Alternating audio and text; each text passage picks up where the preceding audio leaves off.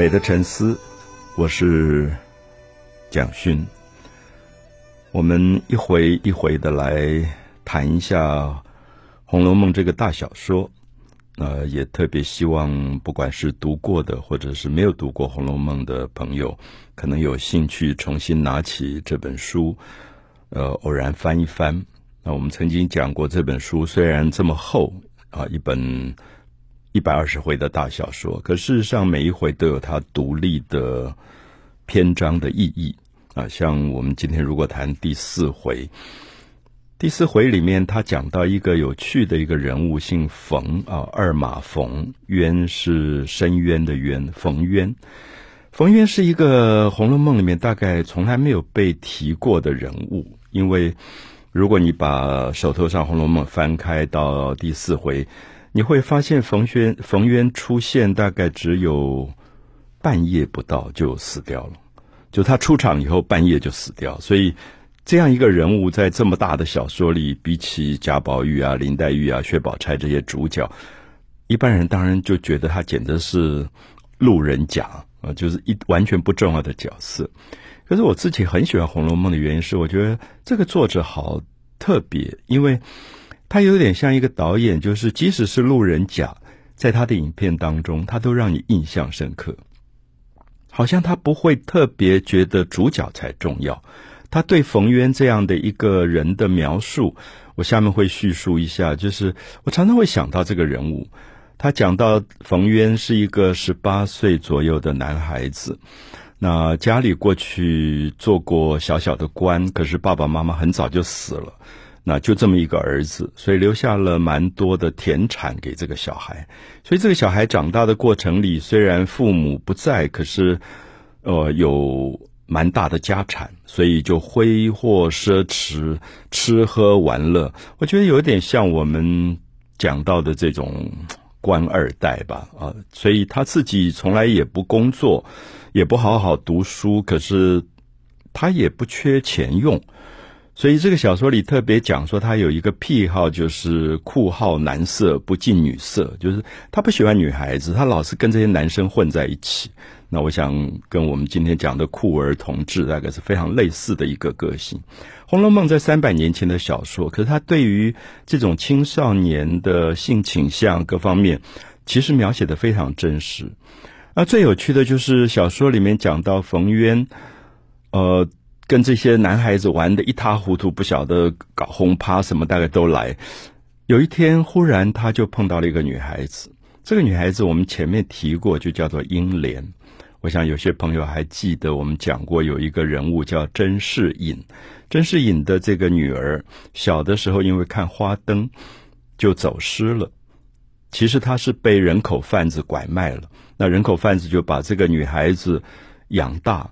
那又打又骂又折磨，可是到了十二三岁的时候，这女孩长得很漂亮，他们就把她带到外乡去卖给别人，因为可以卖得好价钱。这就是古代的人口贩卖的这种集团啊！我想，说不定今天也都还有这样的事情在发生。那这个英莲这个女孩子长得很漂亮，然后她在转卖的过程，人口贩子就到处推销，就推销给冯渊。那最奇特的是，冯渊平常根本不爱女孩子，都是跟男孩子混在一起。可是他忽然爱上了英莲，他忽然觉得他这一生从来没有这样爱过一个女孩子。所以，我觉得这一点很有趣，就让你感觉到《红楼梦》的作者不觉得这些青少年他的性倾向是不会改变的，好像他自己也搞不清楚他为什么以前都爱男生，忽然他这下爱上了一个女孩子，他就决定要娶英莲。那花大笔的钱买来，然后跟他结婚，而且发誓，就当很多朋友说，从此以后他就爱英莲一个。那亲戚朋友大概也很高兴，觉得这个好像有一点胡作非为的冯渊，怎么忽然要跟英莲好好过日子？大家也都在庆幸。那么这个小说写到这个冯渊，忽然好像发生了一个巨大的转变，就是人口贩子其实很坏。他们把英莲卖给了冯渊，就拿了一笔钱。那冯渊也认为这是他明媒正娶，所以不能草率，所以他就说今天不是好日子，那三天以后才是黄道吉日，那么三天以后就过门，就没有想到就在这三天当中，这个人口贩子又把英莲带去给另外一个豪门，就是薛家，里面有一个重要的人物，就薛蟠。那薛蟠大概十五六岁的一个男孩子，他就给薛蟠看，就薛蟠也爱的要死，觉得哇，英莲好美，就又给人口贩子一笔钱，所以人口贩子就两边都拿了钱就跑了，就逃掉了。那三天以后，冯渊当然觉得他付过钱了，他要来来把英莲带回去娶妻了。那薛蟠当然不答应，就觉得说我也付了钱呐，那我怎么知道？这个人口贩子之前也收过你的钱。那薛蟠是一个豪门的男孩子，等一下我们会讲一下他的身世。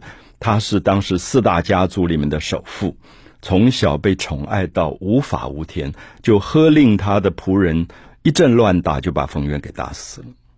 所以我特别要提到说，冯渊一出场，大概不到半夜他就死了。可是我想，这个小说。这样的一个短短的描述的人物，为什么让你印象深刻？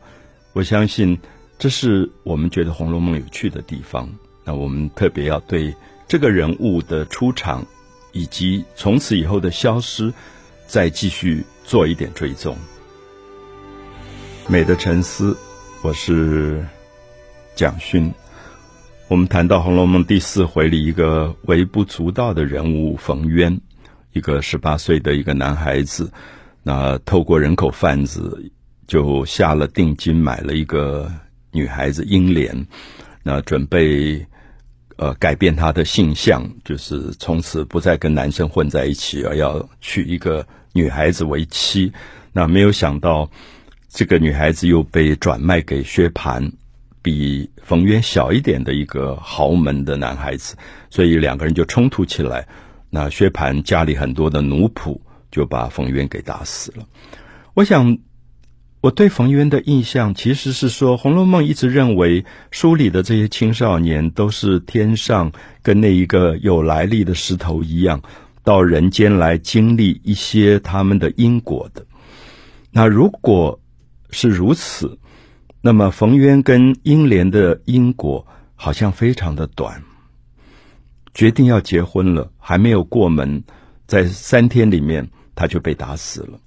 可是作者常常会让觉得，人生你跟另外一个人有缘，这个缘分深或浅、长或短，都叫做缘分。所以我想是在这样的角度里，《红楼梦》这个作者对于主角在一起很久的缘分，跟冯渊跟英莲可能短到。还没有做成夫妻，夫妻就一两天的这个缘分，他都很认真的去写。那有点像让你觉得，我们在一个城市里做捷运，忽然碰到一个人擦肩而过，可能觉得面熟，点个头，一句话都没有交谈。可是对作者来讲，《红楼梦》的作者认为这就是缘分，他也觉得人应该珍惜每一个。阶段的这种缘分，所以我们当然知道英莲后来被转卖给薛蟠，然后薛蟠为了英莲把冯渊给打死，等于把别人未未婚夫打死，把这个女孩硬抢过来。所以你读到这里，你就觉得啊，那薛蟠一定很爱英莲。那既然得到手，而且把人家打死了，那应该从此以后就好好的爱英莲。可是我们知道，薛蟠是四大家族的首富，薛宝薛宝钗的哥哥，就是薛家的独生子。他爸爸很早去世，可是他们家是做什么？他们家是做皇商，就是替皇帝做采买的。你可以知道这种家族是多么有权势，多么有钱。那么。我们小时候读下去，知道说他们到了京城，京城里面一条街的什么当铺都是他们家开的，所以这个小孩子从小被妈妈宠爱到无法无天，所以其实他好像也不是爱英莲，而是他从小有一个习惯，他看到一个玩具喜欢他就要，那不惜把别人打死他就要这个东西，可要到以后他也忘了。我们知道惹出了人命官司，后来告到官府去，可他家族里面。财大势大，自然有人替他包庇，他连法庭都不去的，他也忘了这回事，继续去玩他的。所以，我觉得《红楼梦》里面没有一个官二代、富二代比薛蟠这个人物写得更真实。所以现在常常翻开报纸，看到某一个富二代、官二代如何在网上什么预兆流传什么，我觉得其实都比不上薛蟠啊。薛蟠的那种玩性游戏，在他的青少年时代玩到简直是无法想象。那打死冯渊，把英莲抢来，只是他小小的事件之一啊，小小的事件之一。后来他就跟他母亲，跟他。这个呃，薛宝钗姐妹就到了京城，他就住在呃贾家，就贾宝玉家。那因为贾家的贾宝玉的妈妈王夫人跟薛蟠的妈妈是亲姐妹，都是九省统治王子腾的姐妹，所以又是四大家族，另外一个家族就是王家。所以薛家、王家、贾家这三个家族其实是联姻的。某一种关系，所以薛蟠十五六岁住到这样的家里，然后他就认识了一批跟他同年龄、全部是官二代、富二代的这些男孩子，那玩的更是不亦乐乎。他们有一个学堂，就是这些等于是贵族学校，所有这些家族里面的男孩子，九岁到十七八岁都在这个学堂里读书。可是我们知道，薛蟠当然。不爱读书的，他就是假借着读书的名义，在那边简直玩的不亦乐乎。我们看到薛蟠会打死别人的未婚夫，抢英莲来做他的妾，那他应该是很爱女性的。可是你忽然发现，作者写到他在学堂里面，他有同性的爱人金荣，好的不得了。然后，另外更有趣的是，因为他有钱，他就包养了两个长得很清秀的小男孩，大概才十岁、十一岁，一个叫香莲，一个叫玉爱。当大家如果读《红楼梦》读到这些部分的时候，你会吓了一大跳，就是说，三百年前的一个小说，作者其实好像写出了我们今天许许多多青少年的不为人知的性爱世界。所以有时候我一直觉得很可惜，因为这本书可能被定义为古典文学，青少年对他都敬谢不敏。我很少碰到十一二岁的孩子今天会喜欢《红楼梦》这样的一本书，觉得那是跟他们没有关系。可事实上，《红楼梦》里面讲的青少年，全是跟我们今天青少年非常非常类似的生活。那所以我一直觉得。很遗憾，就是这本书如果能够用另外一个角度讲给青少年听，也许大家可以在这领悟不同的时代。可是一个好的文学，会真实的写出一个时代里面青少年的生活里面的全部。我们讲到第四回里面一个人物冯渊被打死了，那读者当然也会好奇说。一个男孩子十八岁，忽然无缘无故被人家打死，难道官府不管吗？难道没有王法吗？当然有，所以我们就看到冯家虽然父母双亡，可是还有家人，所以他们也就告到官府去。那审理这个案子的人就叫做贾雨村。我们前面有提过，《红楼梦》有两个穿针引线的人物，一个叫做甄士隐，一个叫做贾雨村。那么甄士隐是一个。原来有钱，后来女儿走丢了，家里失火，就慢慢没落。以后看破红尘，就跟僧道出家去的一个人物。可贾雨村刚好相反，贾雨村本来是一个落魄、穷的不得了的文人，他住借住在庙里面，葫芦庙里面。那因为穷，穷到连路费都没有，所以没有办法到京城去考试。那这件事被甄士隐知道，那甄士隐是一个好人，那家里经济条件也可以，所以他就送了贾雨村五十两银子做路费，还给了他两件冬天的衣服，就鼓励他到京城去考试。结果贾雨村一考就考中了，考中以后就做了官。那么做了官以后，我们知道读书人刚做官，大概都正义凛然。审判案子的时候都非常秉公处理，可是你做官秉公处理，你就无缘无故最后就会被解职了啊？为什么解职？贾雨村自己也搞不清楚。其实因为他得罪很多的豪门，我们刚刚提到说薛家、贾家、王家，还有一个历史的史的史家，是《红楼梦》里的四大家族。这四大家族是彼此联姻的，所以有一天。贾雨村重新又出来复职做了官，刚好就审到薛蟠打死冯渊的案子。他正要下令说，薛蟠这个家伙今天竟然还不到现场，这个是一个凶手，无缘无故把人家打死，他就命令说捉拿薛蟠，要判他的死罪。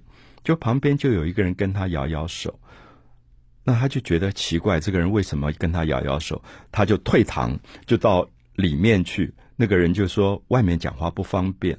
那那个人就跟他说：“老爷，你怎么这么糊涂？你上次已经被解职了，就是因为得罪了豪门。你知道薛蟠是谁？他们是四大家族的首富。你知道他妈妈就是王子腾的这个呃姐妹。那你知道？”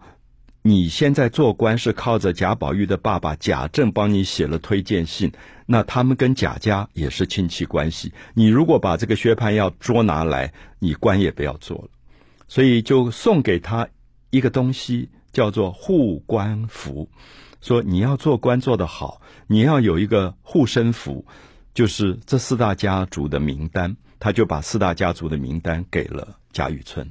所以贾雨村后来做官做的一帆风顺，就是他从此以后审理案子不是秉公处理，先问说这个当事人有没有什么做官的背景，如果有，他绝对不敢碰。我想这个好像在讲三百年前的故事，可是又好像在讲我们今天的故事，你就会感觉到为什么我们觉得《红楼梦》是一个好的文学，因为它永远在讲非常真实的。人生的境况，所以我们特别提到说，薛蟠这样的一个男孩子，十五六岁打死了人，自己逍遥法外，他连法庭也不去，他也不把这些官看在眼里，因为他家里所有的亲戚都比这些官做的更大。那么，因此你就开始觉得薛蟠很坏吗？还是一个男孩子从小长大的过程里，他要什么家里就给他什么？他可以到最后说：“我因为要一个女孩子，我就把这个人的未婚夫打死，硬抢过来。”因为他从小得到玩具都是这样得到的，所以我的意思说，这是一个好的文学。这个作者不认为人有绝对的好跟不好，而是在成长的过程里，他如何被教养。如果没有人教导他怎么样做人处事的节制，对自己欲望的收敛。他到最后就自然而然会变成这样的一个角色，所以我一直觉得《红楼梦》里面薛蟠是我很关心的一个人物。十五六岁，你可以看到后来在学堂里争风吃醋、包养这些小学弟，简直为非作歹，什么事都做，然后跑到那种妓院嫖妓，唱的那种最粗俗的歌，什么他都来的。可是你再想一下，他从小长大。如此受宠爱，他任做的任何一件事情，他的家族都在保护他，所以他没有机会反省，也没有机会检讨、检查他自己到底做错了什么样的事。包括这一次打死了冯渊这样的一个人命官司，他都可以不到法庭去受审，因为有人自然替他处理这些事情，不管是。花钱贿赂，或者是用权势去掩盖这个事情，所以我的意思说，薛蟠自始至终根本不觉得他打死人是一件这么严重的事。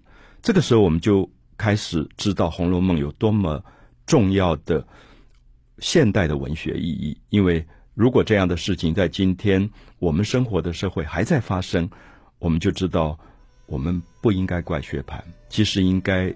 怪罪的是谁在宠爱他？他的父母在哪里？